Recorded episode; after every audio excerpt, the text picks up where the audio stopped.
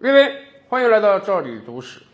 咱们知道啊，我们旁边这个邻居韩国人自尊心是非常非常强的。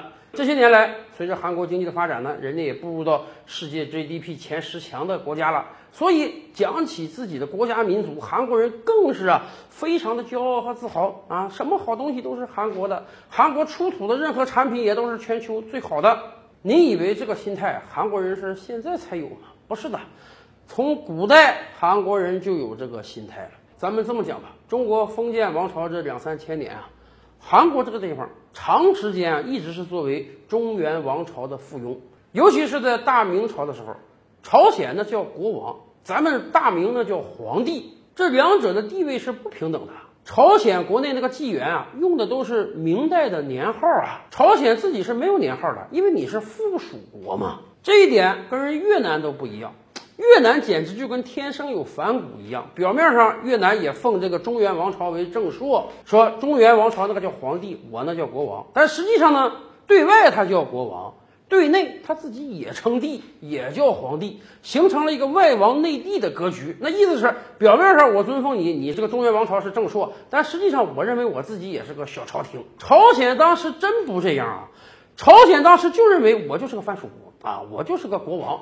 年号我得用大明的。后来明亡之前，朝鲜就被满清吞并了。当满清真正入主中原之后，虽然不愿意，但是朝鲜也得奉清廷为正朔。从这个意义上讲啊，这个韩国人应该没什么可骄傲的，因为长达几百年、上千年的时间，他们都是中原王朝的附庸。但是历史上，朝鲜人有没有过称帝呢？他们形没形成过帝国呢？还真有。今天韩国的全称啊叫大韩民国，它是怎么从朝鲜变成韩的呢？这我们就得从称帝开始说起。在整个有清一代，朝鲜一直是大清的附属国。虽然国内还有些人喊着要反清复明，但实际上那也认为是大明的附属国。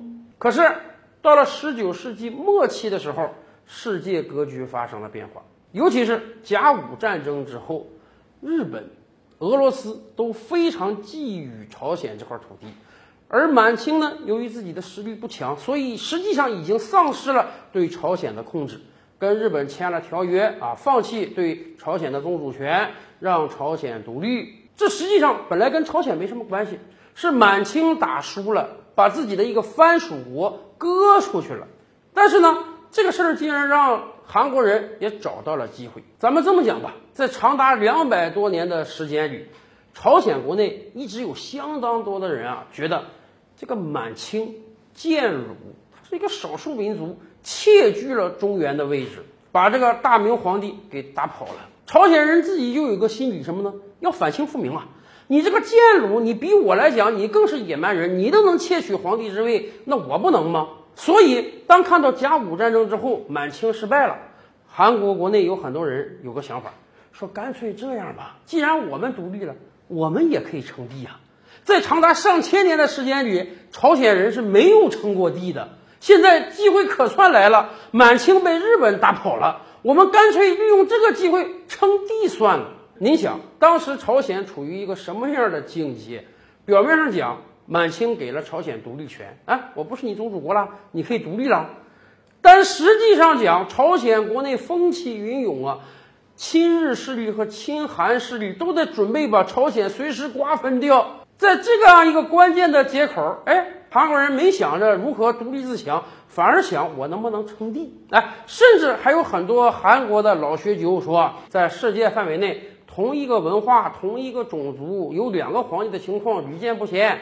比如说奥地利和德国，这都是同一个种族啊，但是他这俩国家都称帝了，因为那个时候朝鲜还自认就是中华文化圈的一员，所以人家朝鲜的老学就说，那么咱这个文化圈可以有俩皇帝，满清一个皇帝，我们韩国搞一个皇帝。最后啊，朝鲜当时的国王高宗也动了这个心思，觉得你看。当国王还没有当皇帝爽啊！于是，在一八九七年，高宗正式发表文告称帝，把这个国名从朝鲜呢改成了大韩帝国。哎，今天的大韩民国实际上就从这个大韩帝国演化而来。而且啊，据相关史料记载，一开始这个高宗还不想叫大韩帝国，他想叫什么呢？他想叫大华帝国。为什么？因为当时的朝鲜人也认为，跟整个中原我们是一个文化圈，我们是一个国家。因为古代咱们是这个天下的概念，有德者居之，无德者失之嘛。所以。朝鲜君臣当时做的美梦是：我先叫大华帝国，然后呢，我可能有一天驱除鞑虏，恢复中华，我成为整个中华的公主。但是当然，这个名字听起来实在是人神共愤了，没办法，把这个名字从大华帝国改成了大韩帝国。就这样，历史上朝鲜人这么短暂的称了十几年的帝。但是你即便称帝了。变成帝国了，不代表你这个国力强啊！从称帝开始，韩国就没有摆脱日本对他的侵扰，以至于十几年之后，整个韩国正式被日本吞并。而韩国最后十几年这个回光返照般的称帝，也就是徒增笑耳罢了。